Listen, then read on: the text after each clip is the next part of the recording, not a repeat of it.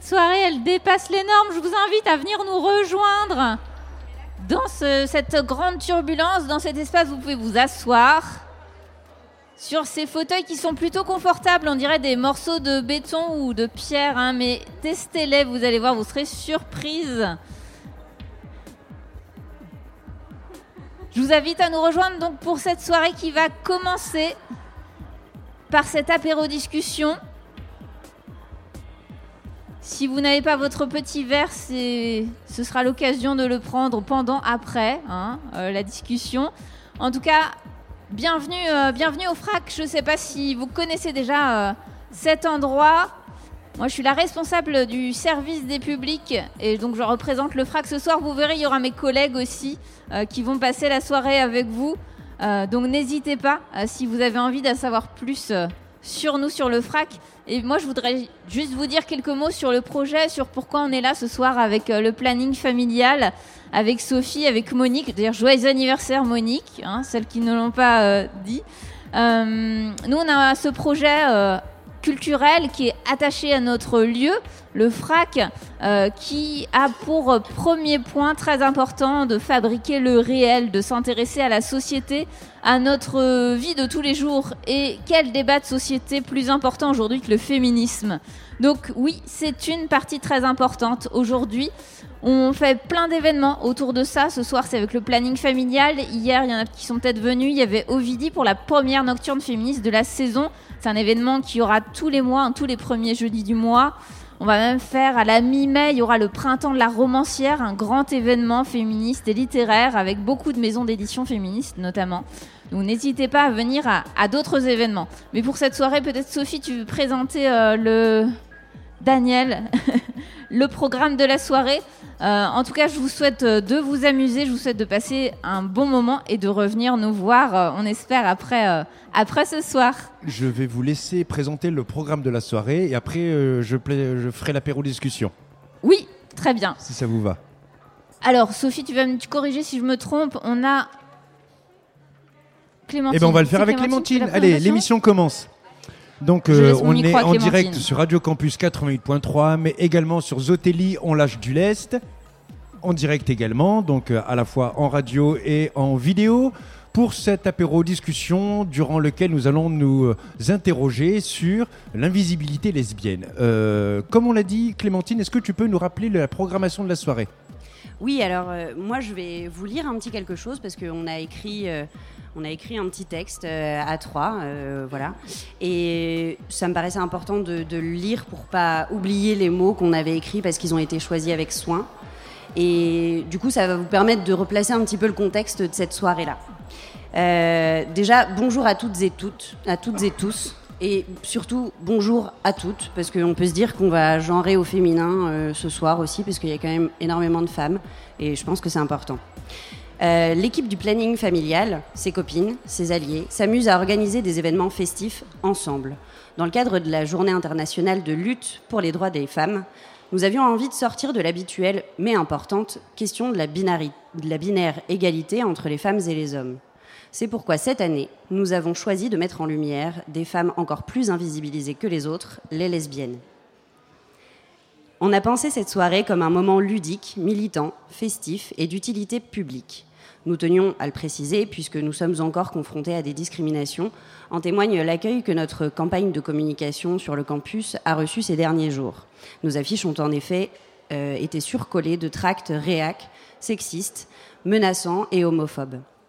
Notre volonté ce soir est de réoccuper l'espace public dans un contexte sécure et chaleureux. Cette soirée se déroule en deux temps.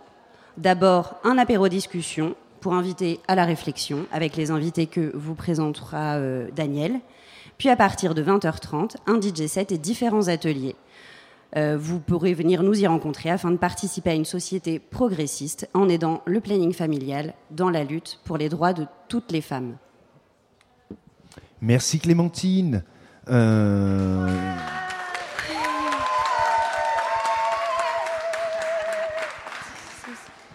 je vais donc euh, présenter les invités de cette apéro-discussion. À ma gauche, il y a Jules Falquet. Vous êtes professeur au département de philosophie de l'Université de Paris 8. Vous vivez entre la France, le Mexique, le, Brésil, le Salvador et d'autres pays d'Amérique latine. Vous vous intéressez aujourd'hui à l'analyse de la réorganisation du travail et des résistances collectives à la mondialisation néolibérale à partir de différents mouvements sociaux du continent. Euh, à la gauche de Jules, il y a Clitosaure, en plus précisément Adèle Bélanger. Clitosaure, c'est le nom des podcasts qu'elle présente. Elle est créatrice de contenu sur YouTube, TikTok et Instagram. Elle s'intéresse notamment au sujet, au sujet intime sous un prisme politique. À ma droite, il y a Cécilia Sage-Femme, Cécilia, donc sage-femme, euh, mais pas seulement. Donc, elle a suivi un cursus à Sciences Po durant lequel elle s'est spécialisée dans la promotion des droits humains et dans l'action humanitaire. Elle s'est intéressée notamment euh, aux questions de genre et de prévention du VIH/SIDA. Elle s'est investie bénévolement durant cinq ans dans une mission de promotion de la santé et de l'accès aux droits des femmes se prostituant. Euh, ses axes d'intervention prioritaires aujourd'hui sont la, la périnatalité, l'accès au dépistage du cancer du sein et la promotion de la vie affective et sexuelle des jeunes. Alors, c'était pas spécifiquement aujourd'hui, excusez-moi. Euh, aujourd'hui, vous consacrez plutôt votre, vous avez consacré votre mémoire de fin d'études au suivi gynécologique des femmes ayant des rapports sexuels avec des femmes. Est-ce que j'ai dit des bêtises en faisant les présentations? Corrigez-moi. C'est bon? Alors, on, va commencer assez rapidement euh, en posant le sujet, cette question de l'invisibilité lesbienne. On parlera de l'invisibilité, de l'invisibilisation. On va déjà commencer par euh, euh, déterminer ce, terme d'invisibilité accolé au mot lesbienne. Qu'est-ce que l'invisibilité lesbienne Jules Falquet? Une question très facile. Bonsoir à toutes, à tous et aux autres. Alors, y a-t-il des lesbiennes dans la salle? Voilà, donc il y a une visibilité, une semi-visibilité, voilà.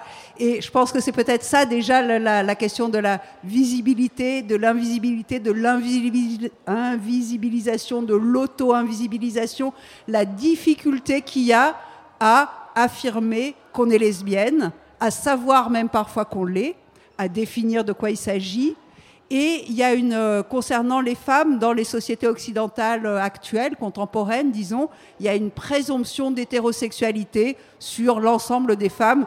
Ce n'est pas moi qui le dis, c'est Monique Wittig, mais je pense qu'elle l'a, elle l'a dit, elle l'a écrit il y a déjà de nombreuses années. Et en fait, voilà, l'idée c'est que femme égale femme hétérosexuelle et femme hétérosexuelle égale personne entièrement est perpétuellement disponible pour les personnes que nous appelons vulgairement des hommes, qui pensent qu'ils ont un accès euh, préférentiel, permanent aux personnes qu'on appelle des femmes, femmes hétérosexuelles, redondance. Voilà. Je ne sais pas si ça a bien répondu à la question de, de l'invisibilité, de l'invisibilisation. Euh, non, bah, il va falloir m'expliquer. Hein. Je recommence. Euh, je vais faire l'homme, voilà, désolé qu'il faut expliquer des, des, des, questions féministes. Qu'est-ce qui fait que les, les femmes lesbiennes sont invisibles? Alors, premièrement, le risque très fort d'agression de la part à la fois euh, des hommes en général et quelquefois aussi de, des femmes.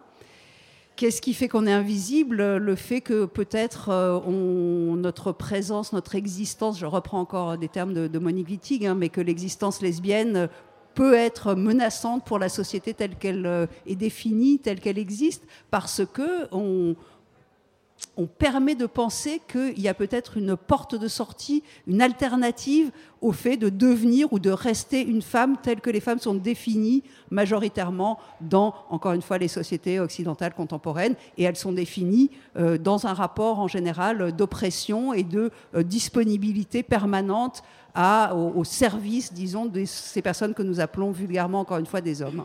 C'est pas biologique, hein, on est d'accord, c'est des positions sociales. Euh, il va falloir encore m'expliquer un, petit peu plus par rapport, vous m'avez parlé justement de euh, carcans hétérosexuels justement dans lesquels euh, les femmes étaient prédestinées.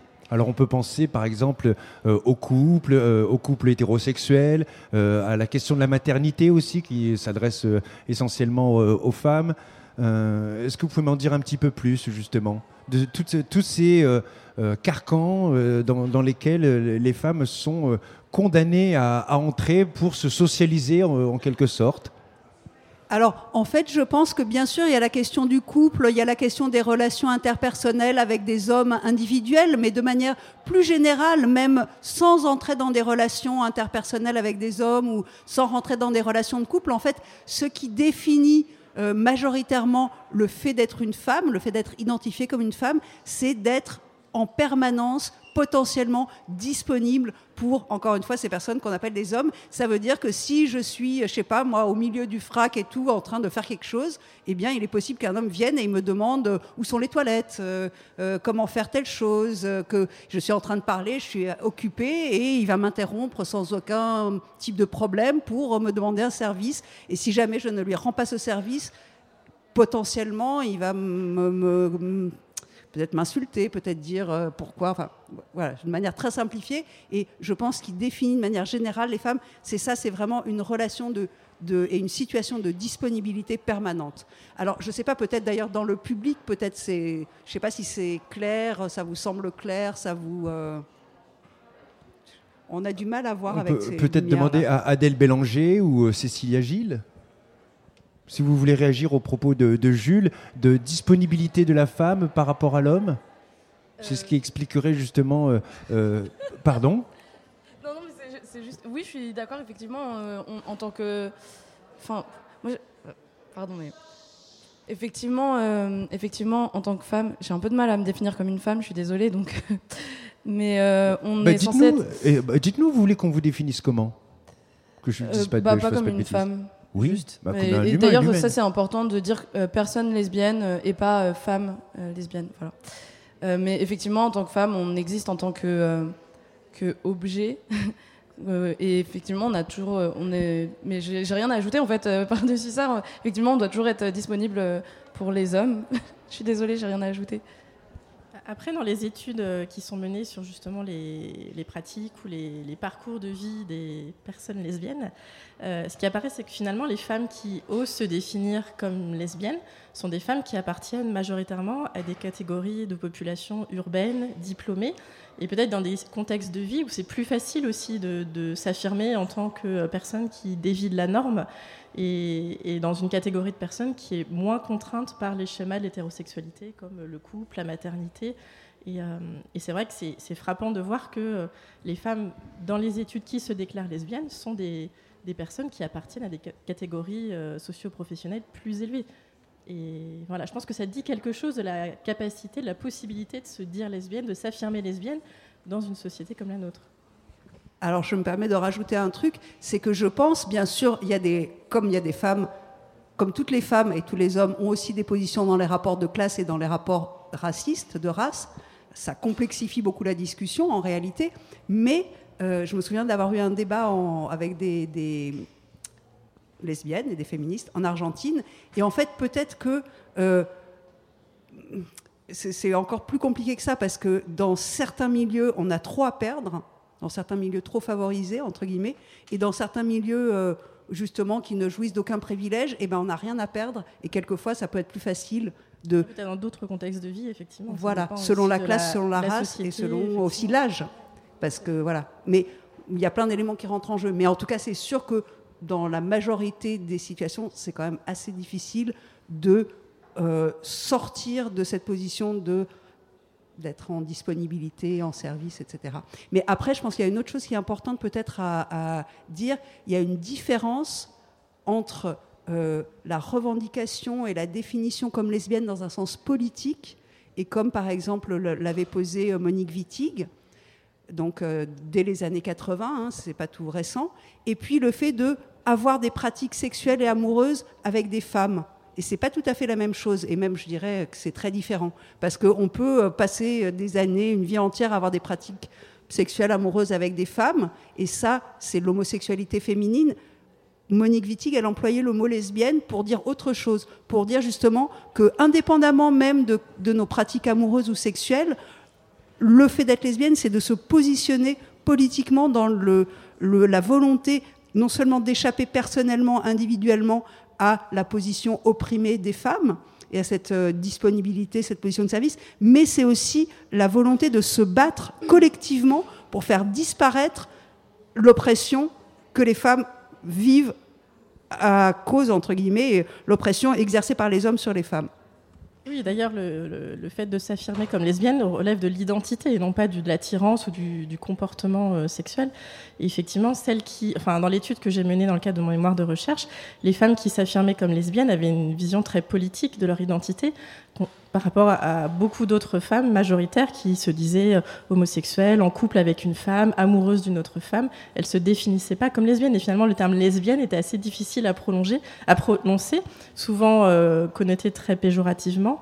Et euh, il y avait une vraie distinction entre le côté militant, politique de la femme, de la personne qui s'affirme comme lesbienne. C'est drôle parce que moi, au contraire, dans mes communautés, on va avoir tendance à, à se définir comme green, et lesbienne, c'est encore, enfin, c'est pas assez politique en fait. Et euh, Gwyn, c'est un terme beaucoup plus euh, parapluie qui, dans lesquels euh, des personnes justement euh, trans, non binaires, gender queer, gender fuck, bah, vont beaucoup plus se reconnaître. Et, et, et, en fait, lesbienne, on va se sentir, c'est beaucoup plus désuet finalement et beaucoup beaucoup moins politique honnêtement, je, comprends, mais je pense l'essentiel, en fait, derrière le terme, c'est quelle est la l'attitude politique et l'attitude personnelle qu'on peut avoir, quoi. Parce qu'en effet, selon les contextes, lesbienne, ça va paraître désuet, ou alors ça va paraître hyper radical, transgressif pour certaines. Mais ouais, transgressif. Mais en, tout cas, le fait est que on a une critique. En tout cas, je sais pas vous, mais moi, en tant que lesbienne, ce que je veux dire par là, c'est que j'ai une critique envers la logique de l'hétérosexualité, pas les pratiques sexuelles ou amoureuses, je m'en fiche, c'est pas ça mon problème. Mais par contre, j'ai une critique très forte de l'idée qu'il y a soi-disant une différence radicale entre des personnes qu'on appellerait des hommes et des personnes qu'on appellerait des femmes, et qu'au nom de cette différence, certains ont certains droits, et même beaucoup de droits, et même quasiment tous les droits, et les autres doivent obéir, les servir, s'écraser, etc. Ça rejoint une question que j'allais vous poser. Est-ce que ce sont les lesbiennes ou les femmes qui sont invisibles? Tu veux répondre? Bah, bah, Les deux. bah, enfin, à partir du moment où tu fais partie euh, d'une minorité, euh, tu es invisibilisé, euh, tu n'es pas suffisamment représenté. Après, bon, en termes de représentation, forcément, il y a quand même beaucoup plus de femmes qui sont représentées dans les médias que, que les lesbiennes, hein, bien sûr. Mais, euh, mais à partir du moment où tu fais partie d'une minorité, euh, tu es, invisibilisé. Et peut-être, en fait, on est survisibilisé. Pareil, je, là, je vous fais tout vitigue, euh, résumé, rabâché, mais en fait, on est survisibilisé en tant qu'être sexuel. Et là, il y a nos seins, nos fesses, nos cheveux, nos machins, et, mais muettes par contre, on est invisibilisé en tant que personne, en tant que personnes qui réfléchissent, qui ont des positions politiques, théoriques, des volontés, des je sais pas quoi. Et en tant que lesbienne, alors là, en effet, on est complètement invisibilisé, puisque toutes les femmes sont présumées hétérosexuelles. Si on dit rien, on pense qu'on est hétérosexuel. Alors culturellement, il y a une ambiguïté aussi. On parle souvent, euh, euh, quand on parle des homosexuels, on va penser à des hommes, alors qu'il va falloir préciser une femme homosexuelle pour dire lesbienne. Le mot lesbienne lui-même est, peu utilisé. Euh, enfin, dans le vocabulaire même des luttes, bah. on a souvent parlé des gays sans forcément parler des lesbiennes. il y a aussi un mouvement, j'allais dire, homosexuel masculin. Euh, qui a revendiqué beaucoup de choses, hein, la gay pride, etc. Euh, la place des lesbiennes dans les luttes pour les droits des personnes homosexuelles il y a beaucoup de questions en une, j'ai l'impression. Ben, je vous demande justement quelle est la place des, euh, des lesbiennes dans les combats pour les droits des personnes homosexuelles. ouais, c'est vrai que c'est quelque chose qui est connu, que bah, en fait, dans, enfin, au sein des communautés LGBT, euh, ben il y a du sexisme en fait. À partir du moment où on est invisibilisé en tant que euh, femme euh, ou en tant que minorité de genre du fait du sexisme et où on n'a pas l'espace et la place de s'exprimer, et eh ben c'est répercuté aussi dans les luttes LGBT. Et donc, en tant que personne, en tant que minorité de genre, on n'a pas non plus la place et l'espace de s'exprimer. Et typiquement, ça se révèle dans bah, comme je disais tout à l'heure, déjà dans les médias, euh, il va y avoir beaucoup plus de représentation euh, gay que euh, lesbienne, mais aussi dans, dans, les lieux de sortie. il y a beaucoup plus de bars gays, de, de, lieux de sortie gays que de bars lesbiens. En fait, on a, on a juste aucun, aucun espace pour exister les femmes sont elles-mêmes moins présentes dans l'espace public. De manière générale, il y a une socialisation différentielle des sexes. Et donc, les lesbiennes se retrouvent aussi en tant que femmes minoritaires dans l'espace public. Et, euh, par rapport aussi à la place euh, à côté des hommes gays, c'est vrai que l'épidémie de VIH-Sida et la grande médiatisation, l'implication importante aussi de cette population gay qui a été touchée. Euh, euh, en premier lieu par le VIH, euh, a aussi, d'une certaine manière, fait de l'ombre euh, aux femmes qui étaient moins concernées par cette situation. D'un point de vue de santé, en tout cas, ça a beaucoup joué. Et, puis aussi rajouter le fait que tendanciellement, les hommes y gagnent mieux leur vie que les femmes. Et peut-être aussi même mieux que les lesbiennes. Et que les gays qui, en général, je fais une généralisation, mais en mmh. général, jusqu'à récemment en tout cas, avaient moins accès au fait d'avoir des enfants. Du coup, tout en gagnant un meilleur salaire, ils avaient moins de gens euh, entre lesquels répartir ce salaire. Donc, ils ont un pouvoir d'achat tendanciellement beaucoup plus important que les femmes et que les lesbiennes. Donc, aussi la raison pour laquelle il y a moins de bars, il y a moins de lieux, etc. Et il y a moins de possibilités de faire des choses. Quoi. Alors, euh, on ne va pas parler spécialement de l'invisibilité des femmes dans la, société, mais plus précisément de celle des personnes lesbiennes. Euh, en quoi cela pose problème, cette invisibilité? Alors peut-être on, est en train de tourner sur la même chose, mais ça pose problème dans le sens où, et c'est une invisibilisation, pour le coup qui est renforcée socialement, ça pose problème parce que du coup bah, les autres femmes ignorent ou, craignent ou savent qu'elles vont être réprimées si elles font un pas de côté. Donc en réalité, il n'y a pas d'imaginaire, il n'y a pas de, ou très peu, disons, il y a peu de culture, il y a peu de références qui permettent de penser, et c'est la logique même de l'oppression, qui permettent de penser qu'il y a des alternatives à l'oppression. Je pense que c'est ça vraiment qui pose problème. Je pense que ce qui est problématique, en fait, c'est que si tu n'as pas de représentation, euh, tu, tu sais pas que tu peux exister, en fait, tu te sens juste euh, seul au monde. Donc j'ai l'impression quand même de que de plus en plus, parce que euh, maintenant il y, a toutes les séries avec leur quota euh, euh, euh queer et tout ça, que on a quand même des représentations de lesbiennes, mais ça va être toujours des femmes cis blanches et qui ont une manière de relationner qui va être toujours la même, alors que en parallèle les les hétéros ont plein de manières de relationner. Il y a une multitude d'identités hétéros. Et ben, en tant que lesbienne, il n'existe qu'une seule identité. Et donc, c'est hyper compliqué à partir de ce prisme-là de, se dire qu'on peut exister. Et, puis il y a pas mal de clichés, hein, je pense, au ah film Gazon Maudit qui a vu en France. C'est quoi ces stéréotypes, ces clichés qu'il y a sur les, les femmes lesbiennes, enfin les personnes lesbiennes? Les clichés, je pense que vous les connaissez comme nous. Celles qui sont lesbiennes, je pense que vous connaissez très bien les clichés. Euh, voilà, gazon maudit, c'est bien cliché. Par exemple, la femme camionneur, euh, des choses comme ça. C'est aussi une représentation. Mm. Il y, a des lesbiennes féminines qui disent aussi qu'elles ne sont jamais, euh, qu'elles sont d'emblée frappées d'hétérosexualité parce qu'elles ont une apparence féminine et qu'on les considère pas comme pouvant relever de l'identité lesbienne. Donc effectivement, c'est un stéréotype d'un point de vue vestimentaire, d'attitude, de comportement qui est très caricatural. Mais alors, ces stéréotypes, justement, si on les creuse un peu, c'est qu'est-ce que ça représente? Euh, ça serait une femme en fait qui ne serait pas une bah. femme, qui ne serait donc pas à disponibilité. Allez-y, pardon. Oui, non, oui, bah, c'est ça en fait. Euh, euh, quand tu es femme, enfin féminine, tu es considérée comme straight. Et quand tu es plus masculine, eh ben, tu es considérée comme lesbienne parce qu'une lesbienne n'est pas une femme.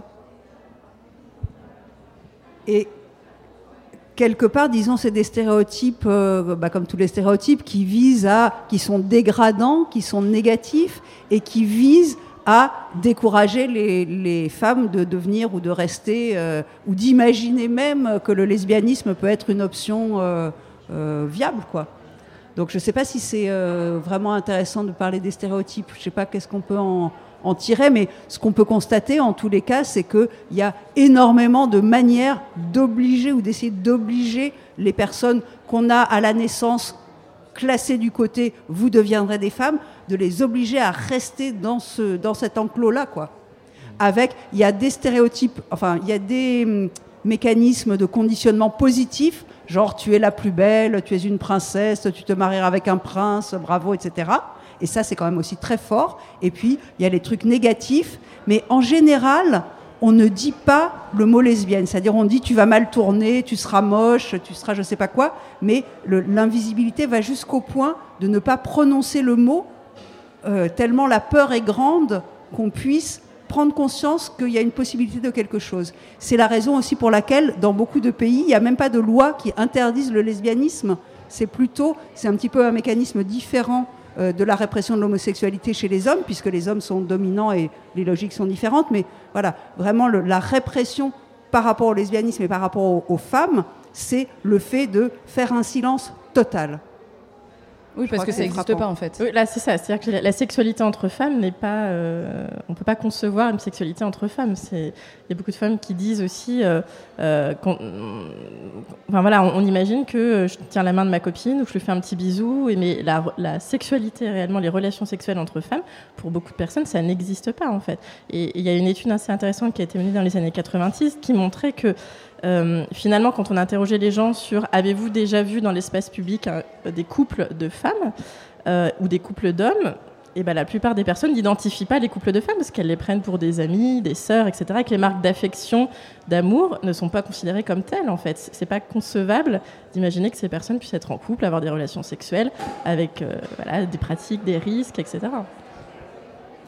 et, aussi, pardon, les gens n'imaginent pas que des femmes puissent avoir des bonnes relations entre elles. C'est-à-dire, comme dans d'autres euh, logiques d'oppression, un des éléments de l'oppression des femmes, c'est ne pas permettre qu'une femme estime suffisamment une autre femme pour pouvoir l'aimer, pour pouvoir avoir des relations sexuelles avec elle, pour pouvoir avoir des relations politiques avec elle, pour pouvoir avoir des alliances avec elle.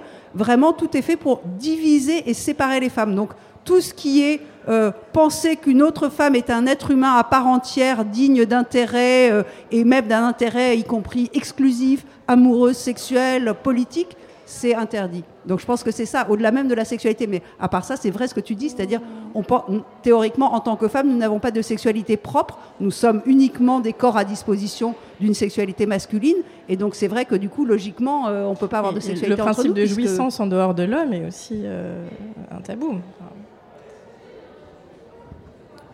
On voit que sur le plan de la psychologie, ça touche de nombreux domaines. Euh, vous avez parlé du domaine affectif, vous avez parlé du domaine plutôt de l'identité, euh, savoir que qui on pouvait, en fait, qu'on avait le droit d'être lesbienne, que c'était une possibilité qui, euh, qui existait, contrairement à tout ce que l'éducation, c'est ce que nous disait Jules Falquet, présentait aux personnes à, la naissance, et en les infériorisant du fait de leur sexe, en plus de leur sexualité justement. C'est bien ça? Ça serait ça, en fait, euh, justement, que leur sexualité ne serait pas une sexualité normée, hein, puisque ce soir, la soirée, c'est euh, elle dépasse les normes, et il y aurait des normes sexuelles dans lesquelles les femmes devraient, euh, auxquelles les femmes devraient se plier, c'est bien ça, et comme quoi la société, en fait, sous-entendrait que tout, tout tourne autour du pénis de l'homme en matière de sexualité. Et plus généralement, hein. tout tourne autour du pénis de l'homme, bien au-delà de la sexualité. On va marquer une première pause musicale. Euh, je ne sais pas, c'est Viviane qui a la technique qui va nous l'annoncer. Alors tout à fait, merci euh, Daniel, euh, puisque le planning familial nous a fait une superbe sélection musicale. on va écouter eh bien, tout de suite Sexy Sushi avec Sex Appeal et on revient juste après pour la suite de cette apéro discussion.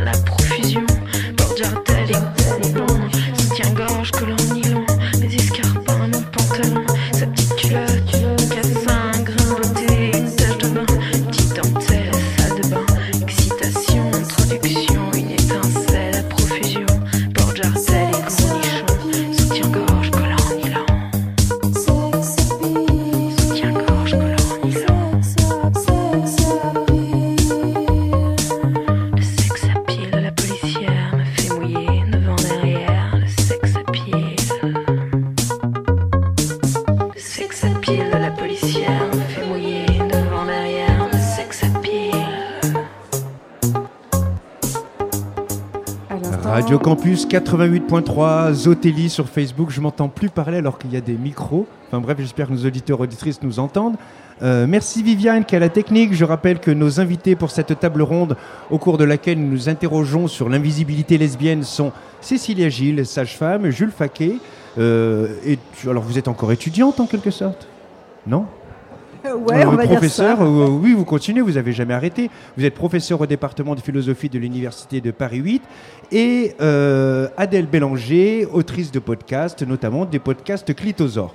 Juste avant cette pause musicale, on était en train donc euh, euh, de parler de, des conséquences de l'invisibilité, de l'invisibilisation lesbienne dans notre société, notamment à ses conséquences euh, psychiques sur la construction de, de l'individu, sur sa sexualité. On avait conclu avant cette pause musicale que la jouissance d'une femme n'était pas tributaire du pénis d'un homme. Et j'aimerais bien que, que, vous développiez ce point-là, justement. Comment une femme, justement, peut ignorer, enfin passer à côté de sa sexualité lesbienne en, entrant dans ce stéréotype euh, euh, auquel elle est conformée dès sa naissance, où elle va, comme vous le disiez Jules Falquet justement, devoir être à la disponibilité de l'homme, donc du pénis de l'homme aussi, hein, disons-le. Euh, comment se construit une sexualité autre que cette norme, puisque c'est le thème de la soirée, elle dépasse les normes? Allez-y. Euh, non, mais déjà, je voudrais répéter, désolé, mais euh, il peut y avoir des sexualités lesbiennes avec des pénis. C'est vraiment important de le répéter.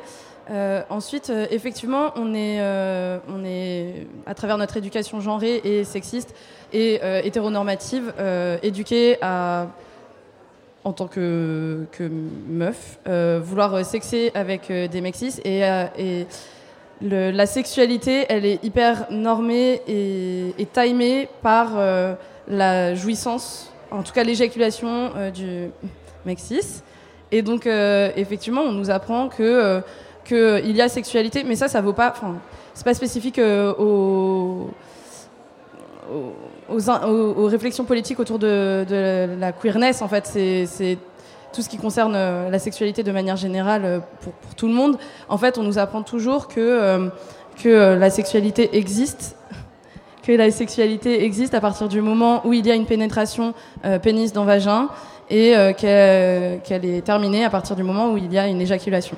Et euh, du coup, ça invisibilise certaines formes de sexualité lesbienne où il n'y a pas de, pénis et même des formes de sexualité lesbienne et queer où il y a un pénis mais où il n'y a pas de pénétration. Voilà.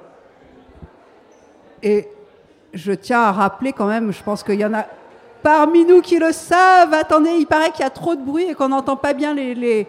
Donc, euh, si les lesbiennes veulent euh, bien se. Eh, alors, juste, peut-être ça va ramener un peu de.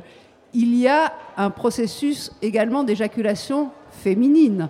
Donc en réalité, euh, tu as, très bien dit éjaculation, mais en fait tu voulais dire éjaculation masculine du pénis d'un homme, d'un pénis rattaché à un homme, puisque tous les pénis ne sont pas rattachés à des hommes. Il y en a qui sont qui volent dans l'espace, genre des, des, dildos, comment est-ce qu'on dit en français euh, euh oui, des, oui, des dildos. Voilà.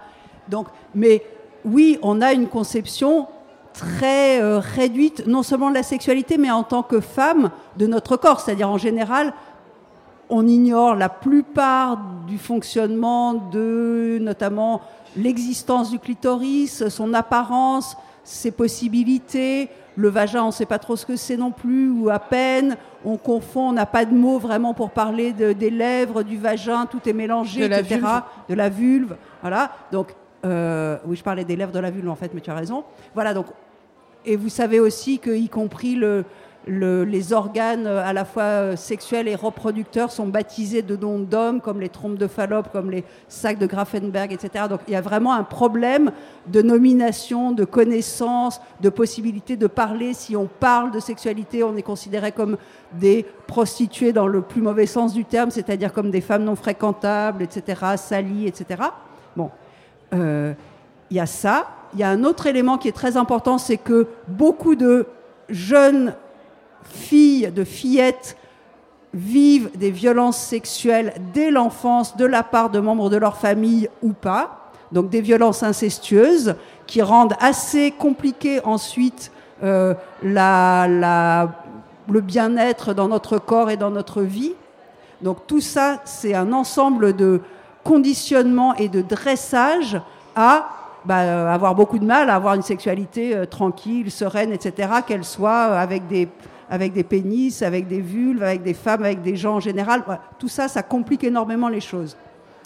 Euh, voilà, du coup, je sais plus ce que je voulais dire par rapport à tout ça, mais vraiment, la sexualité, c'est compliqué. C'est pas ce que, euh, enfin, la situation dans laquelle se trouvent les femmes, de par l'éducation, de par les violences que nous vivons de manière répétée euh, depuis en général l'enfance, ça fait qu'on a beaucoup de mal à rentrer dans le même schéma que ce qui nous est proposé par des hommes et par, on va dire, le discours mainstream et par la pornographie mainstream et par tout ça. Voilà. Donc avant même de parler de sexualité, déjà on a une difficulté d'accès à notre propre corps. Et voilà ce que je sais ce que je voulais dire. Je voulais dire qu'on est capable d'envoyer des fusées dans le fond de l'univers pour voir euh, qu'est-ce qui se passe dans la galaxie, je ne sais pas quoi, et on n'est pas capable de savoir comment est fait le clitoris. Voilà, c'est ça qui pose problème. C'était fin vers 95, hein, je crois qu'on a commencé, ça a commencé à être étudié. Euh, on, comprend mieux l'ampleur du problème. Euh, je crois qu'il y a eu euh, la première échographie. on parle du clitoris en 2008, je crois. La première représentation dans les manuels scolaires il y a 2-3 ans, je crois. 2017. là, je pense que nos auditeurs auditrices comprennent mieux l'aspect politique de cette revendication lesbienne. Il s'agit de reprendre le pouvoir de nos corps. C'est bien ça. Hein. vous avez parlé, vous, tout à l'heure, clitosaure. Alors pourquoi clitosaure? Clitoris? Zor. Ah, euh, c'est vraiment pas une histoire fun. Hein. Euh, juste, euh, on voulait créer. Non, vous voulez pas que je raconte? Non, bah non, vous n'êtes pas obligé de la raconter si c'est pas fun, mais oui, évidemment quoi. Non, bah juste, on voulait créer un, podcast avec une amie. On cherchait un nom de podcast. On a galéré pendant hyper longtemps. Et un jour, j'étais en train de jouer avec un petit dinosaure et j'ai rigolé sur le fait que c'était un clitosaure. Et on s'est dit, mais meilleur nom. Et voilà. Voilà, d'accord. Et effectivement, parce que bah, parce qu'à l'époque, euh, on parlait euh, peu de, clitoris et que, que, ça me semblait important de, le visibiliser à travers euh, le nom du podcast. Vous nous avez parlé de ce timing d'une relation sexuelle hétéronormée, justement, où la relation sexuelle prendrait fin une fois que l'homme aurait éjaculé. Vous nous avez parlé aussi des violences que pouvaient subir les femmes et justement de cette perte de pouvoir qu'elles avaient sur, sur leur corps. Euh, il y a aussi, alors je ne sais pas, est-ce qu'il y aurait aussi d'autres pistes euh, de l'ordre de la sexualité, de l'intime, euh, qui feraient que les lesbiennes seraient invisibilisées? Est-ce qu'il n'y a pas aussi cet impératif de jouissance de l'homme, une fois que c'est l'homme qui a joui en fait, que la, femme, je rejoins cette, cette histoire de disponibilité dont, dont, vous parliez tout à l'heure, mais la femme serait à disponibilité de l'homme pour la jouissance de l'homme. Et en fait, il n'est pas question du plaisir féminin euh, dans ces, j'allais dire, stéréotypes sexuels non plus. Bah, c'est un peu ce que j'avais dit, euh, j'ai l'impression, euh, dans ma réponse de, tout à l'heure. Vous rejoignez ceci? Vous, alors, Cécile Agile, vous avez beaucoup travaillé en tant que sage-femme auprès des, de personnes lesbiennes, justement, qui euh, alors déjà, peut-être expliquer à nos auditeurs auditrices que des femmes lesbiennes peuvent euh, avoir des enfants, bien évidemment. Oui. D'accord? Euh, qu'est-ce qui vous a amené à travailler spécifiquement sur les questions de santé sexuelle des femmes qui ont des relations sexuelles avec d'autres femmes? Donc le terme utilisé souvent c'est FSF. Les femmes ayant des rapports sexuels avec des femmes. En fait, il y a très peu d'études en France sur les comportements sexuels des femmes qui ont des rapports homosexuels. Et effectivement, j'ai voulu euh, mieux comprendre euh, leur expérience dans le suivi gynécologique, euh, comprendre quelles étaient leurs difficultés, les difficultés de prise en charge, le mauvais accueil, la stigmatisation, les discriminations. et puis voilà, essayer de, de, voir dans quelle mesure en fait les notes politiques de santé sexuelle en France avaient un impact sur une population qui n'appartient pas à la catégorie dominante finalement, la catégorie majoritaire en tout cas. Et, je, me suis rendu compte qu'en fait, ces femmes avaient des problématiques de santé qui étaient assez spécifiques et un état de santé qui globalement est plus dégradé que la population générale et la population hétérosexuelle, et avec un recours aux soins qui est moins bon, moins fréquent, moins effectif. Donc à la fois, elles ont plus de problèmes de santé et d'un autre côté, elles accèdent moins facilement et moins bien, elles sont moins satisfaites des soins reçus. Donc euh, voilà, il me semblait intéressant en tant que futur professionnel de santé, puisque je l'ai réalisé dans le cadre de mon mémoire de fin d'études, de pouvoir euh, voilà, m'interroger sur les, problématiques spécifiques de, ces femmes. Et Par exemple, un exemple, je pense qu'un certain nombre de lesbiennes dans le public l'ont vécu. Par exemple, quand je vais voir une gynéco et elle me dit Est-ce que vous prenez la pilule Je dis non. Euh, je n'en ai pas besoin. Elle ne pense absolument pas à me demander pourquoi je n'en ai pas besoin. Euh, ça, enfin, la majorité des... voilà, il y a un truc. Euh, la majorité des femmes que j'ai interrogées en cadre de cette recherche m'ont dit qu'effectivement, le moment où elles dévoilaient leur orientation sexuelle était au moment où on les interrogeait sur la contraception, sur la prise de pilule, et que parfois, pendant 10 minutes, elles tournaient autour du pot parce qu'elles laissaient le, le procès de santé s'interroger, mais, mais enfin voyons, euh, vous êtes actif sexuellement, vous n'avez pas de contraception, vous êtes sûr que vous voulez pas une pilule, alors vous souhaitez euh, des enfants. Et au bout d'un certain temps, elles disaient non, en fait, j'ai des rapports avec une femme ou avec des femmes. Et donc tout de suite, alors déjà on sentait que ça n'avait pas une seule seconde traversé l'esprit de cette personne. Et tout de suite, la personne passait à autre chose. Ah ok, donc du coup c'est pas un sujet, il n'y a pas de risque, donc j'ai rien à vous proposer. Donc finalement c'est pas la peine de revenir. Il y avait une sorte d'illégitimité à consulter en gynécologie de ces femmes, puisqu'elles n'étaient pas demandeuses de contraception, donc sous-entendu, bah, il n'y a rien besoin de faire de plus avec vous. Après, je pense qu'il y a une autre chose, il y a deux autres choses euh, qui me semblent intéressantes. C'est d'une part que quand même, en tant que, quand on a des pratiques hétérosexuelles avec pénétration du pénis dans le vagin et sachant que les hommes sont souvent euh, n'ont pas des pratiques très hygiéniques et parfois ont des pratiques sexuelles euh, vraiment pas du tout hygiéniques, donc il y a une forte probabilité d'attraper des MST et notamment euh, le papillomavirus.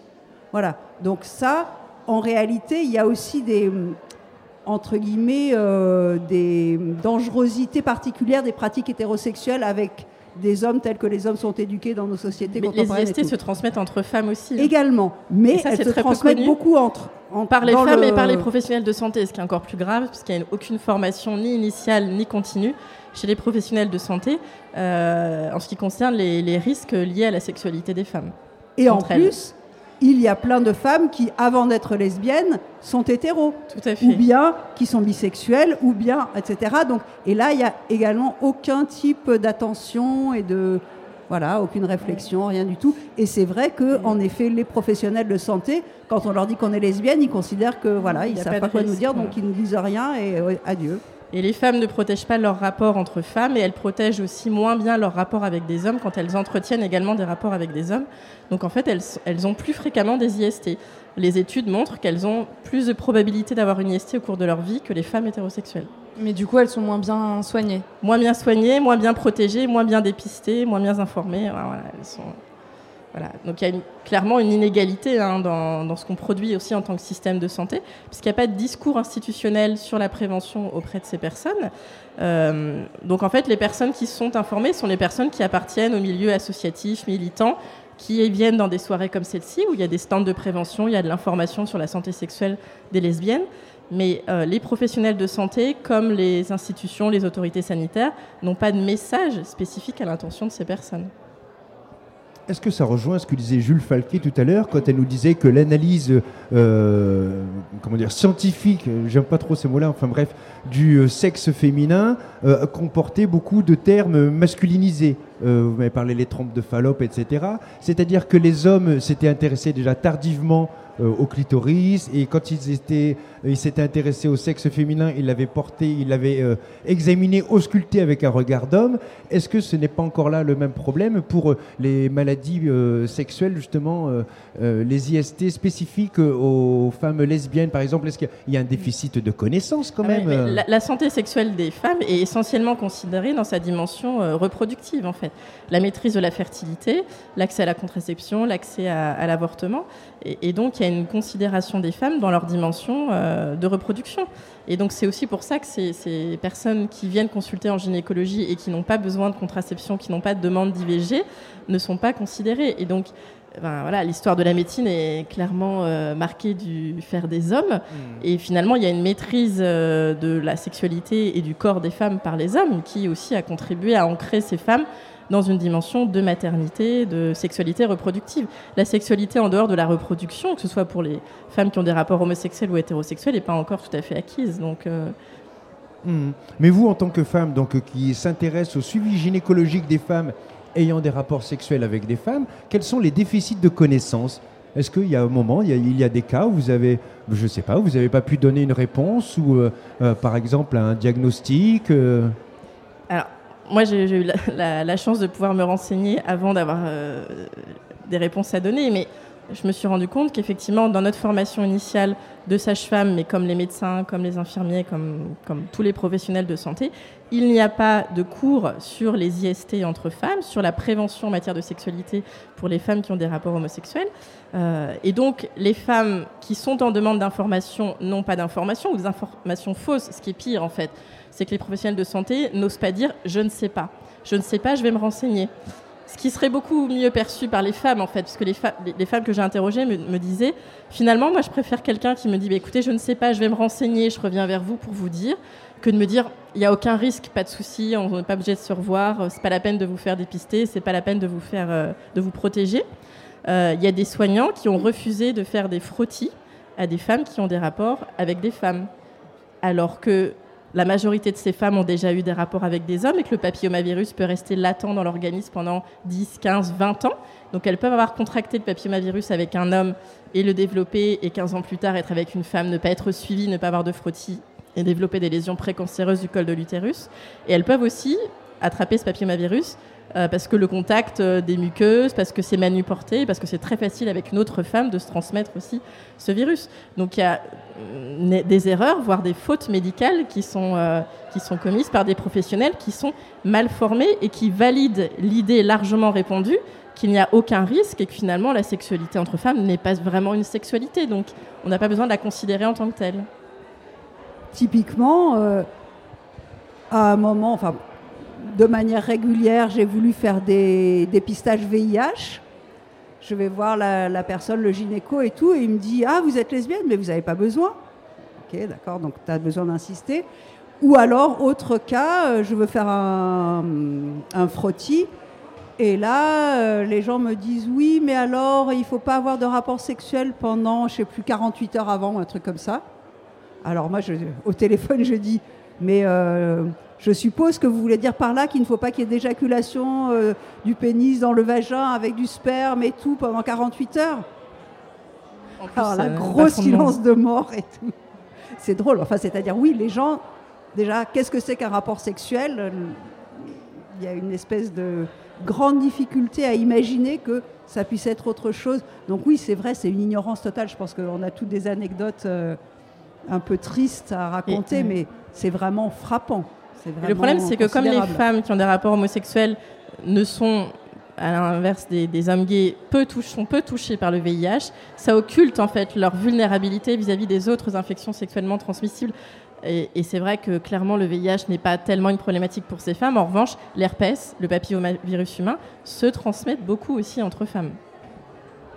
Mais après, il y a des lesbiennes qui, euh, par exemple, euh, se font des injections intraveineuses. Euh, voilà, c'est-à-dire il n'y a pas que par la voie sexuelle qu'on peut aussi. Oui, tout à fait. Voilà. on part de l'invisibilité et là on tombe dans l'invisibilisation du coup se dire ben mince alors je suis pas dans la norme qu'est-ce qui se passe? Comment ça se fait que ma gynécologue ne trouve pas n'a pas de réponse à mes questions comment ça se fait que je ne sois pas dans c'est des personnes qui ont fait des études les gynécologues quand même enfin c'est des, savants euh, un, petit peu quand même, c'est des personnes qui en savent euh, sur le sujet. Par contre, alors est-ce que euh, la faute aux facs de médecine ou justement à ces étudiants étudiantes qui ne se disent pas et au fait si pour les cas de femmes ayant des rapports sexuels avec des femmes c'est parce qu'il y a majoritairement, alors il y a beaucoup de sages-femmes. Vous, par exemple, parlez-nous un peu de votre expérience professionnelle, des, je sais pas, des déconvenus que vous avez pu avoir avec des, des confrères ou des consoeurs sur ces questions-là.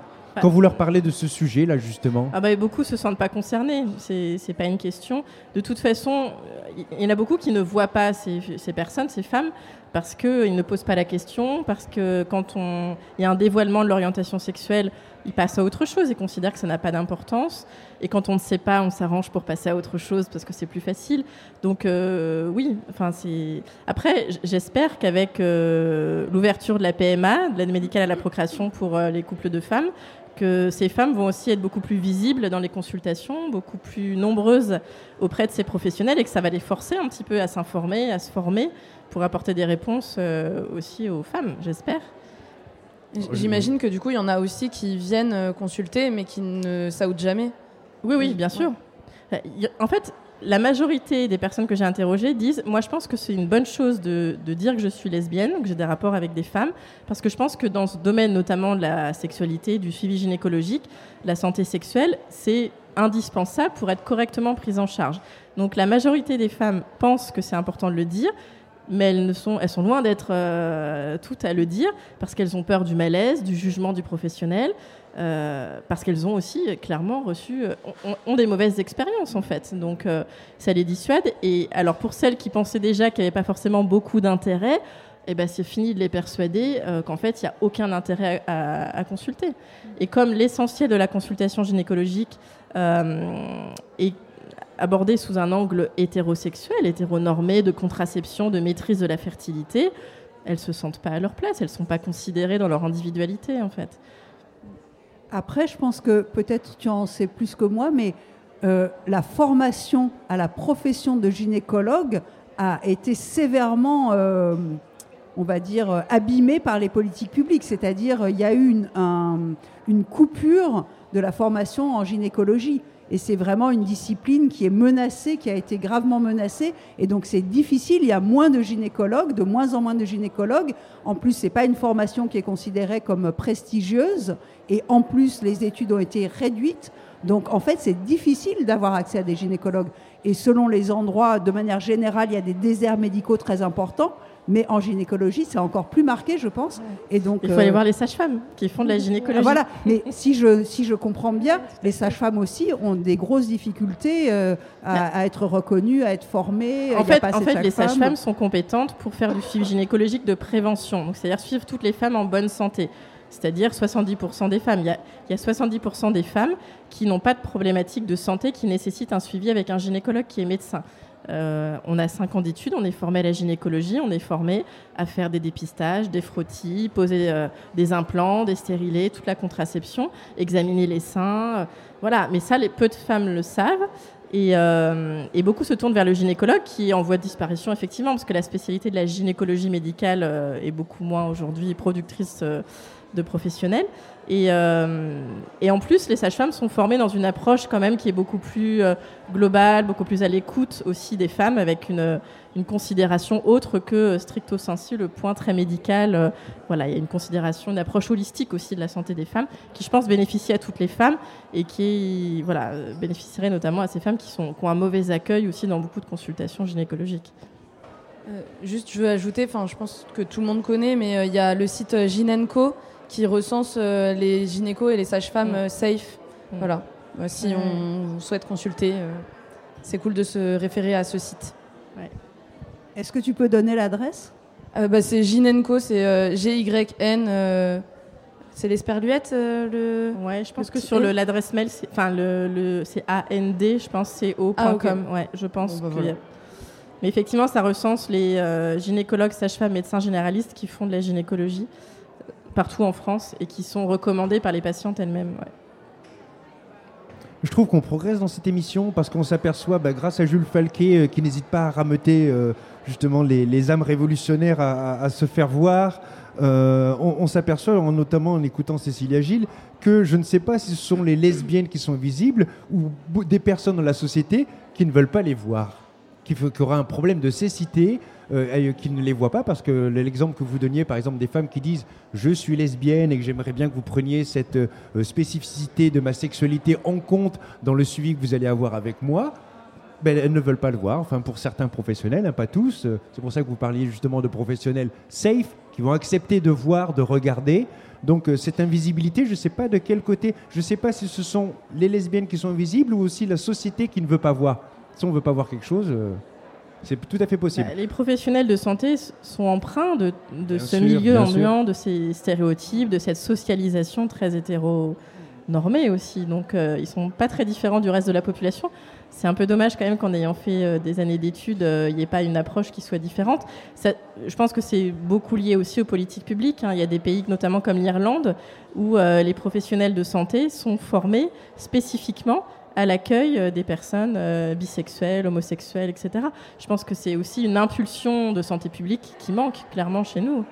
Mais tout à l'heure, en plus, tu disais que euh, lors de ta formation, il y avait euh, zéro cours qui était. Zéro. Il y a un cours sur les IST, mais c'est forcément compris sous un angle hétérosexuel. Mais du coup, ça veut dire que tous les cours sont, sont compris sous un prisme hétéro. Toujours, toujours. Et c'est ça qui est choquant, c'est même de se dire qu'il y en a zéro, quoi. Et même, enfin, même s'il y en avait deux, ce serait choquant parce que ça prouve à quel point on est marginalisé et à quel point on ne fait pas partie de la norme, quoi.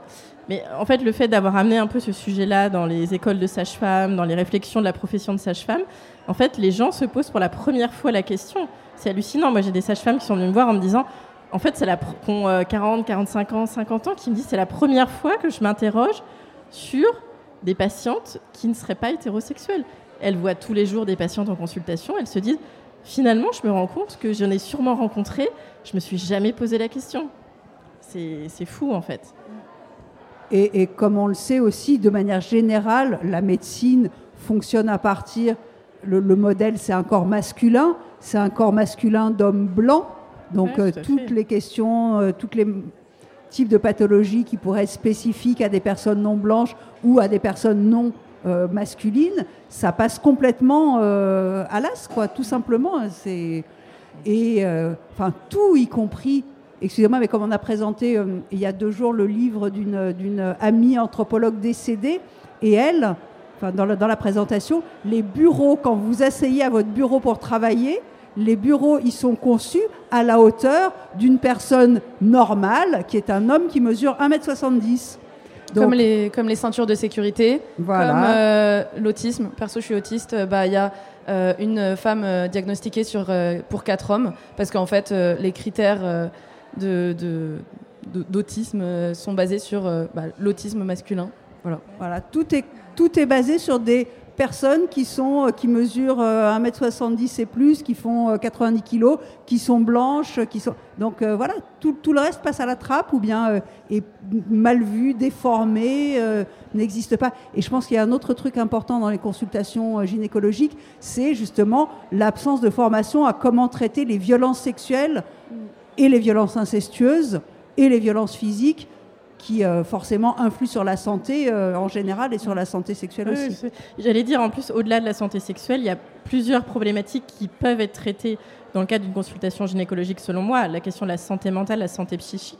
Ces personnes sont davantage euh, euh, subissent beaucoup plus de stigmatisation, de discrimination et ont des troubles dépressifs, des tendances suicidaires beaucoup plus importantes aussi, et notamment chez la population adolescente. On sait que c'est un moment charnière de construction de l'identité et, euh, les études en France montrent que euh, la population homosexuelle ou bisexuelle chez les 18-24 ans des, se, déclare beaucoup plus déprimée et beaucoup plus à tendance suicidaire que euh, la population adolescente hétérosexuelle. Et c'est vrai que je pense qu'il y a une attention des professionnels de santé spécifiquement pour cette population qui doit être, euh, qui doit être présente. La question des violences, la question des addictions, la question du surpoids. En fait, il y, a un certain nombre de problématiques de santé dans lesquelles la population homosexuelle est beaucoup plus euh, touchée, avec un état de santé beaucoup plus dégradé. Et si on avait une approche globale de la santé au cours de la consultation gynécologique en interrogeant ces différents aspects de la santé, permettrait d'avoir une, réponse beaucoup plus globale et plus adaptée, de prise en compte finalement d'une situation individuelle, sans plaquer un schéma euh, voilà, très hétérocentré, euh, comme on le fait actuellement. On avance toujours dans cette émission. Euh, notre, euh, la focale euh, devient un peu plus précise. je suis en train de comprendre en fait qu'en quelque sorte cette invisibilité, on en parlera après, hein, quand on, après cette pause musicale, mais elle tient aussi au fait que pour des personnes lesbiennes qui voudraient justement s'afficher, se faire voir, en fait, ce qu'elles craignent, c'est surtout bah, la cécité qui, qui va avoir en face et qu'on ne va pas vouloir les voir en fait que les, comment s'appelle les esprits, les cerveaux et les yeux euh, de, la société ont été construits avec des, euh, des normes hétéronormées euh, qui fait qu'elles ont peur justement, bah, peut-être. Bah, comme vous le disiez à l'âge de l'adolescence, de, s'imposer, de s'affirmer, parce qu'elles ne sont pas sûres que la société soit prête à les voir. il leur faudrait des lunettes un petit peu spéciales. Bah, des lunettes, il y en a plein d'ailleurs. Hein. vous savez, il y, a toujours moyen, quand on s'ennuie, d'ouvrir un livre. Hein. vous le présenterez tout à l'heure. Pour l'instant, on va marquer une pause musicale. Vous aussi, d'ailleurs, vous nous ferez des prescriptions littéraires. Euh, pendant cette pause musicale, je vous donne euh, des exercices à faire, si ça vous dit, des, bah, je sais pas, des podcasts à écouter, par exemple, ou des livres à lire. Qu'est-ce qu'on s'écoute, Viviane? Alors, on va écouter toujours hein, la sélection euh, euh, musicale euh, du, planning de Clémentine, par exemple, ou de Sophie, avec Homoni, Homo Oui, pardon, un titre d'Aloïse Sauvage de son album Dévorante. On est bien sur Radio Campus, en direct du FRAC ici pour la soirée. Il dépasse, elle dépasse les normes normal et saphir au doigt défiguré là. Qui est ce bâtard tendant vers la borderline du ranista fab qui suce sa proie? Décapitez-le, offrez sa tête au roi. Faites-en ce que vous voulez, vous ne la connaissez pas. La reine veut la dévorer. Offrez sa tête au roi, faites-en ce que vous voulez, vous ne le connaissez pas. Lui le prince veut l'épouser. On se cachait, maintenant on s'élève.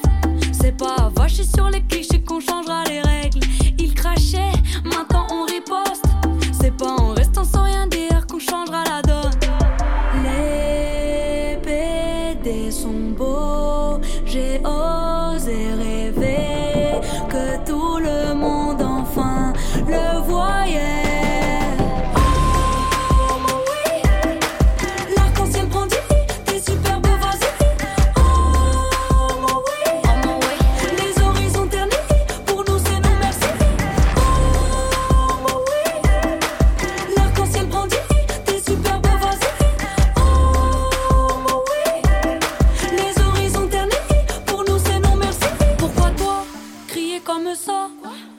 quand le bonheur des autres peut amoindrir le tien. Tu dis quoi? Je ne comprends pas. Reprends ton souffle et tes pancartes et va marcher plus loin.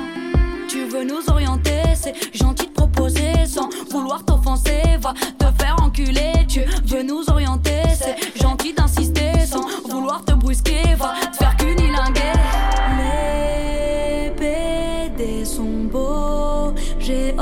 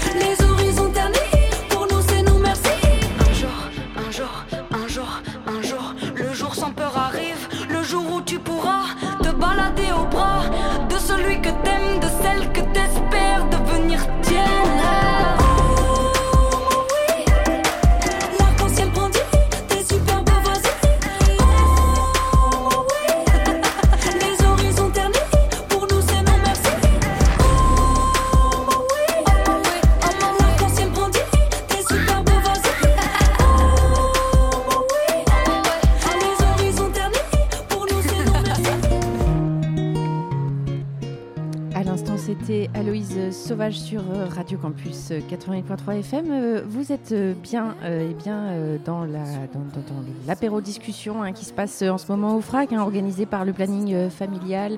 Elle dépasse les normes. voilà, le, programme de la soirée va continuer bien sûr ici au FRAC. on vous invite bien sûr à nous retrouver. Prisca, tu voudrais nous dire quelque chose, j'ai l'impression. bonsoir à tous, je suis Prisca Cerno du FRAC. Euh, pour un meilleur confort d'entente, euh, d'écoute euh, de la conférence, je vais demander, s'il vous plaît, à messieurs, dames qui boivent un coup, s'il vous plaît, de peut-être parler un tout petit peu moins fort, parce que là, on est déjà au maximum au niveau du volume sonore, pour le confort des intervenantes et aussi pour le confort du public. Voilà, merci beaucoup. Et donc vous êtes toujours sur Radio Campus 88.3 avec Cécilia Gilles, Jules Falquet et Clitosaure. C'est pas Clitosaure. Merci. Adèle Bélanger. Adèle Bélanger. Adèle euh, Bélanger. le robot. Adèle Bélanger.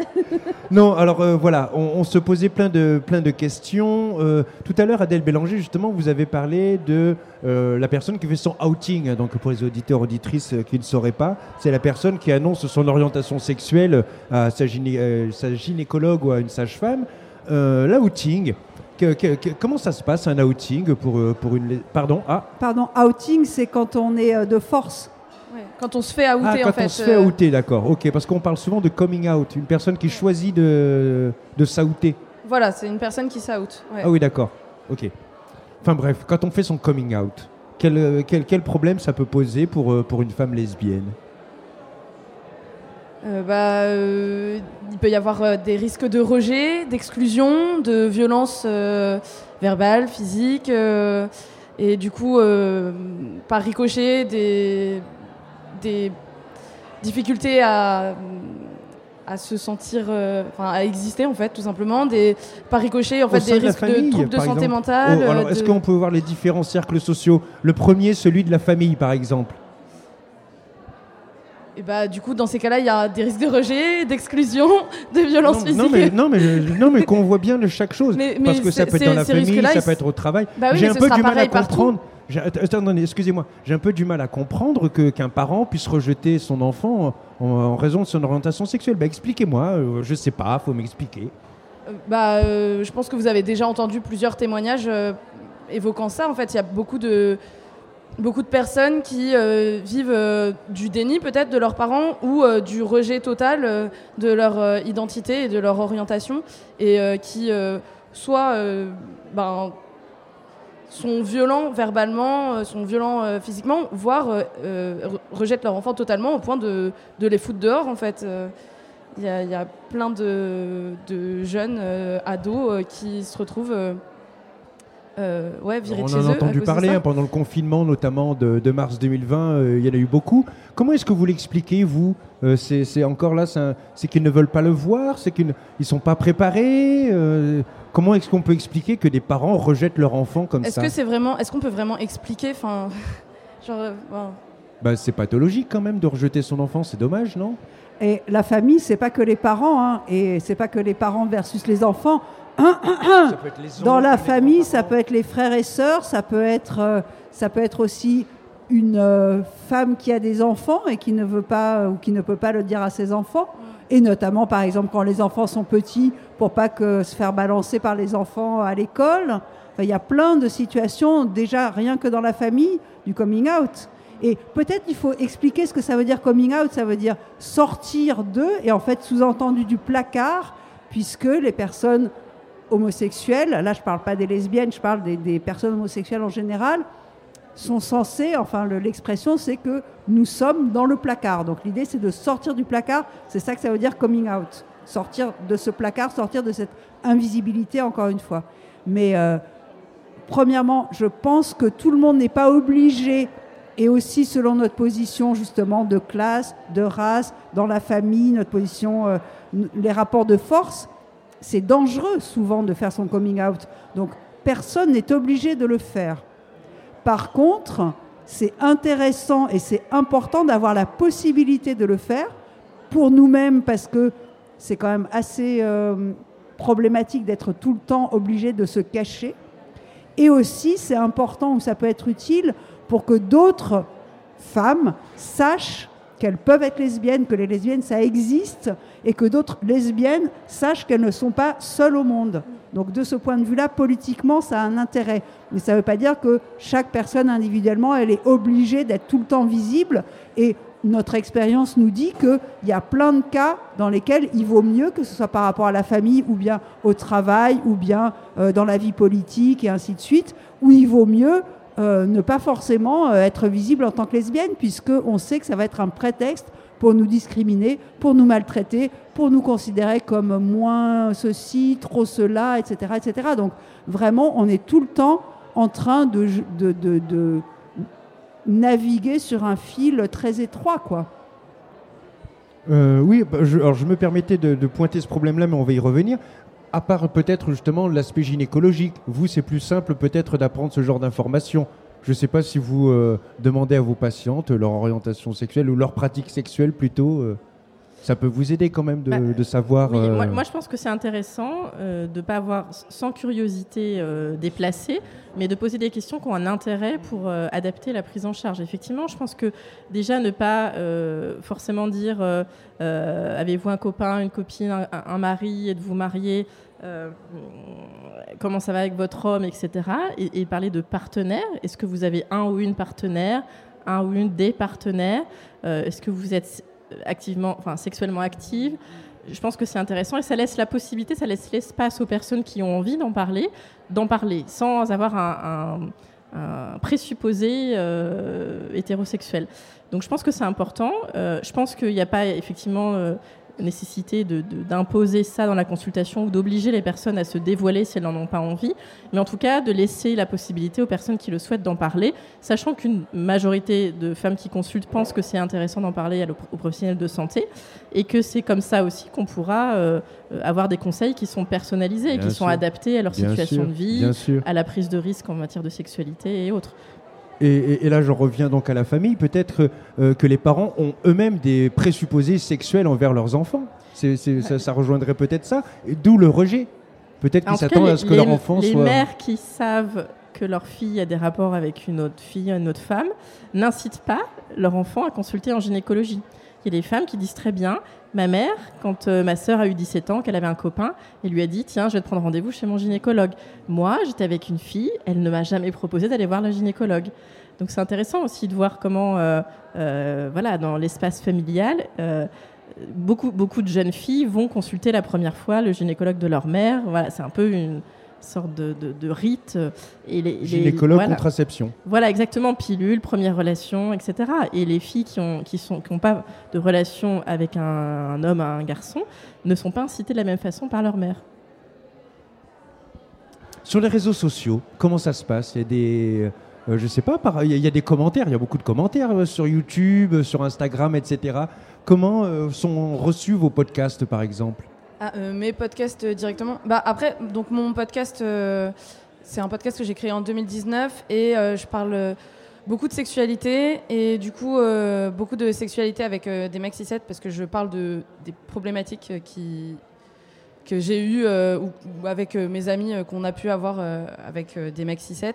Même si, bien sûr. 6-7, il faut peut-être préciser ah pour les auditeurs. genre hétéro. Donc genre ça veut dire que euh, on t'a assigné un genre à la naissance en fonction de euh, tes attributs sexuels euh, et en, fonction de oui en fonction de tes attributs sexuels et que tu te reconnais dans ce genre.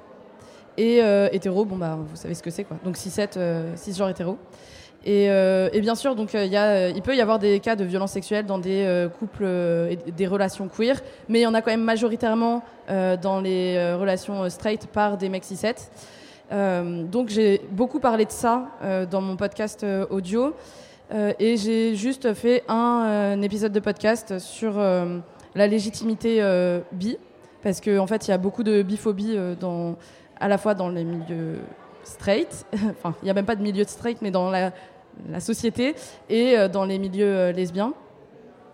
Et ensuite, j'ai fait, je me suis lancée sur YouTube et là, j'ai bah, en fait, euh, étant en couple green et étant entouré de personnes queer, euh, juste notre euh, présence devant la caméra visibiliser et représenter des personnes queer. mais j'ai pas eu vraiment de retour sur notre présence queer. on a abordé encore une fois le sujet de la légitimité queer parce que c'est un sujet qui revient quand même très régulièrement. Et euh, typiquement, je me suis jamais demandé si j'étais légitime à être hétéro, alors que je me demande tous les jours si je suis légitime à me définir comme Gwyn, euh, me définir comme queer, etc. Euh, mais du coup, dans tous les commentaires que j'ai reçus globalement, c'était surtout des retours de remerciements par rapport aux violences sexuelles, enfin par rapport au fait que j'ai parlé de violences sexuelles dans, dans plein de cadres différents. Voilà. Vous, allez voir un peu ce qui se passe ailleurs. C'est quoi l'ambiance sur les réseaux sociaux concernant ces questions-là euh, J'ai l'impression que c'est des sujets qui sont euh, euh, comment dire, mieux médiatisés. Forcément, bah, les outils n'existaient pas à l'époque, mais chez, dans les réseaux sociaux, auprès des jeunes hein, notamment. Non, je ne sais pas. Ouais, bah, souvent on a tendance à dire que les réseaux sociaux, ça enferme c'est toxique et nocif. Et oui, c'est vrai que peut-être que ça enferme, mais en même temps, moi, je, ça m'a beaucoup aidé pour euh, justement me, trouver, euh, enfin faire corps avec une communauté. Et je pense que ça aide beaucoup de personnes euh, en ce sens. Et je me suis beaucoup politisée grâce au podcast, mais je me suis aussi beaucoup politisée grâce aux réseaux sociaux. Et je pense qu'il y a des, des, tonnes de personnes qui arrivent à enfin, qui savent qu'elles existent parce que elles sont elles sont représentées sur les réseaux sociaux parce qu'elles arrivent à trouver d'autres personnes sur les réseaux sociaux qu'elles n'auraient pas trouvées dans leur ville. Typiquement, pour Clitosaur, j'ai fait une interview, enfin j'ai interviewé une personne qui est asexuelle et qui m'a dit que c'est grâce aux, réseaux sociaux qu'elle a compris qu'elle était asexuelle. Ah, asexuel, c'est le fait de ne pas avoir euh, d'attirance sexuelle. On peut avoir des rapports sexuels sans avoir d'attirance et de désir euh, sexuel. J'aime bien les réseaux sociaux, euh, on apprend plein de choses. Des fois, je trouve ça un peu superficiel. Je suis désolé, il faudrait qu'on en sache un peu plus. Et je vous ai demandé avant la pause musicale de me faire une prescription littéraire ou, je sais pas, un podcast, un film qui permettent de creuser un petit peu les, tous les sujets qu'on aborde. Euh, bah, moi, j'aime beaucoup le podcast euh, Miroir Miroir de Jennifer Padjami, je crois qu'elle s'appelle comme ça. Euh, et notamment, il y a un épisode qui parle de, de l'invisibilisation des sexualités lesbiennes. Il me semble que c'est les sexualités. Je l'ai écouté il y a longtemps, donc. et sinon, il y a évidemment le podcast Camille. faut que je réfléchisse un peu. Il y a euh, un podcast euh, de Elodie Font qui parle de, qui s'appelle Coming In. Et euh, donc c'est une journaliste qui parle de comment elle a fait, elle, elle, a fait son coming out à, elle-même et à quel point ça a été compliqué pour elle, alors que bah, typiquement c'était, enfin c'est une femme blanche qui est dans un milieu, qui évolue dans un milieu bah, plutôt riche, enfin plutôt aisé, qui est entourée de personnes queer et voilà, euh, même dans ces cadres-là, c'est difficile de faire. En fait, moi, je trouve personnellement que le plus difficile, c'est de faire son coming out à soi-même. Cécilia. Il y a un livre de Natacha Tchetkuti, qui est sociologue, qui s'appelle Se dire lesbienne, et qui retrace un peu toute l'enquête sociologique euh, qu'elle a menée euh, sur les différents scripts sexuels des, des lesbiennes, sur leur parcours, en fait, qui est assez intéressant, je trouve. Jules Il y a un livre de Salima Amari sur les lesbiennes euh, descendantes de migrants et migrantes du Maghreb et sur les lesbiennes du Maghreb en France.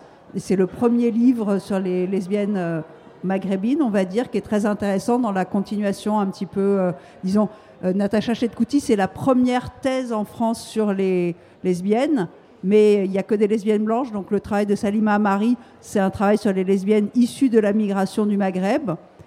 Et puis, moi, j'ai envie de recommander un livre sur l'inceste, un livre d'une anthropologue. Ça, se lit, euh, c'est terrible, mais ça se lit facilement, on va dire. C'est Dorothée Ducy.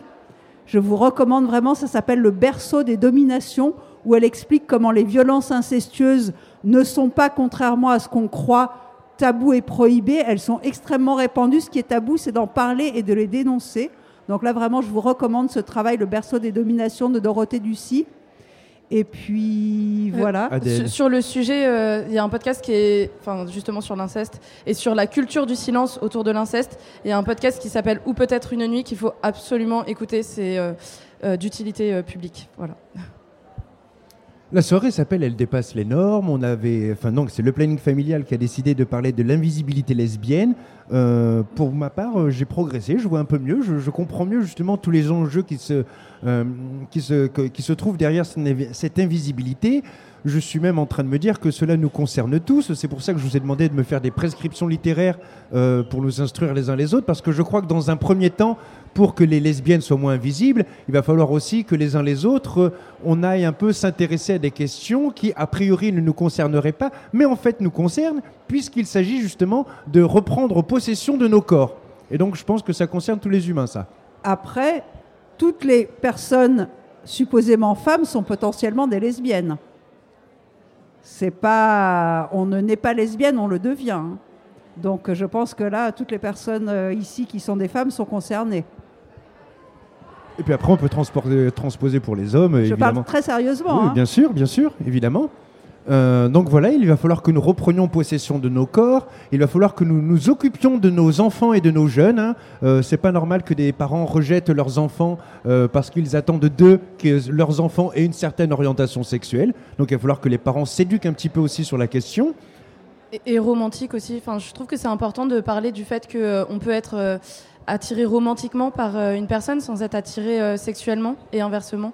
je, trouve que on, on focalise beaucoup les orientations sur les sexualités et du coup, ben, on est représenté par nos sexualités et même du coup après on devient, on en vient à, performer ou surperformer nos sexualités alors que il y a de multiples manières d'être euh, lesbienne ou, d'appréhender nos attirances et elles, peuvent être euh, euh, romantiques. Voilà. Et, et, politique et théorique. On peut admirer d'autres femmes en tant que femmes. C'est possible. Les autres femmes sont des personnes extrêmement intéressantes, passionnantes, belles, mais au sens profond. Voilà, c'est ça le.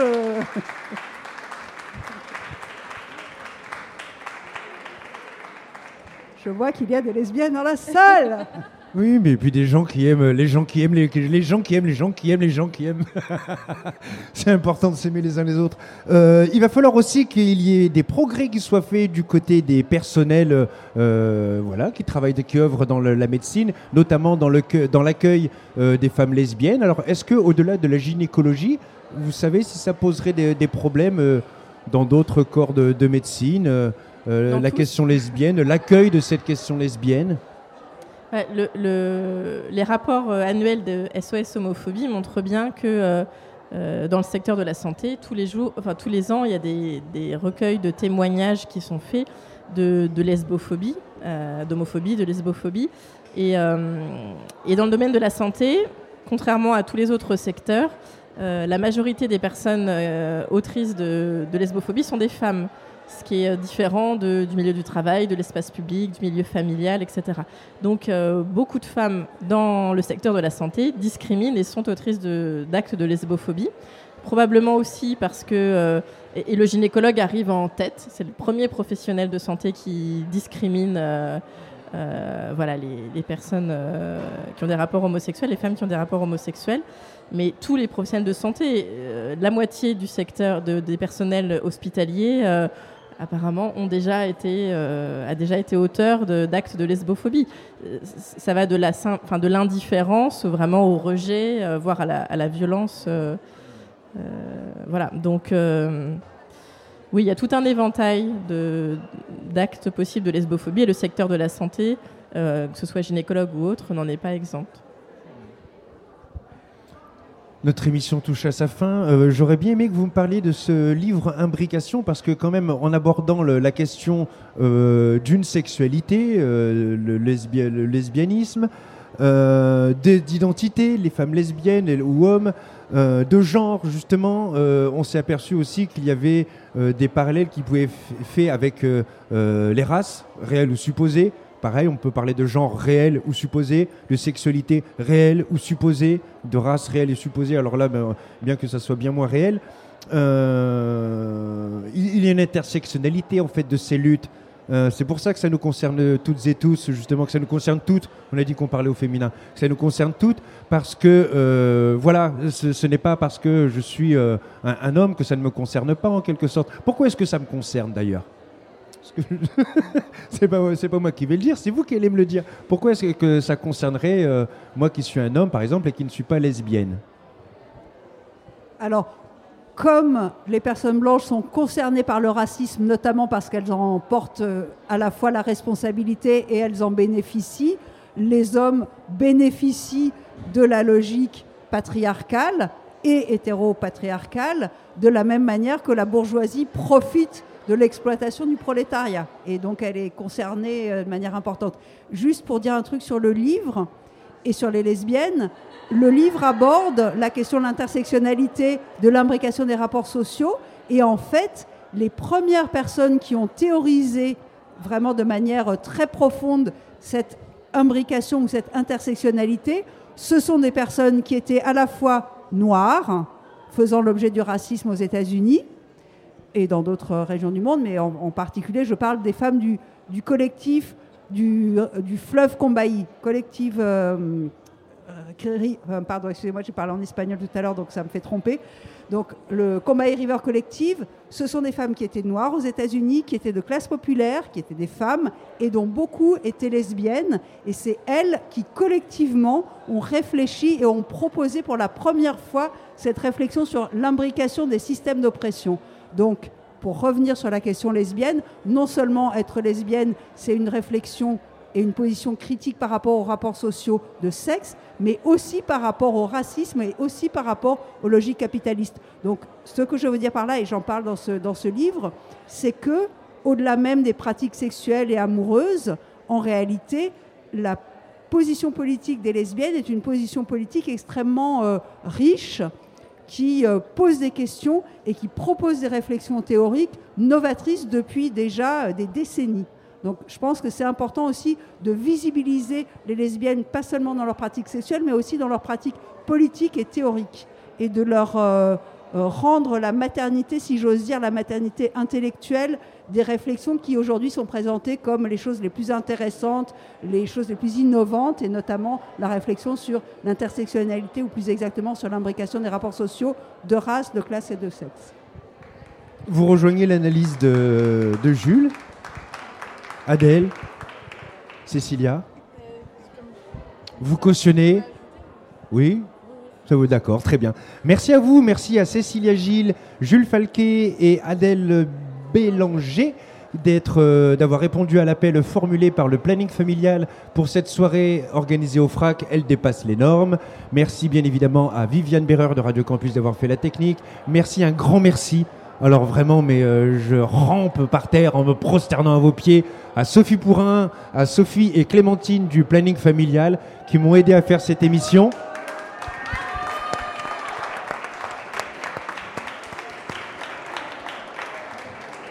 Ainsi qu'à tous les bénévoles de Zotélie qui étaient derrière les caméras. Je ne vais pas les citer parce que je crois que je vais oublier un prénom, mais donc toute l'équipe de Zotélie qui m'a également aidé à faire les questions.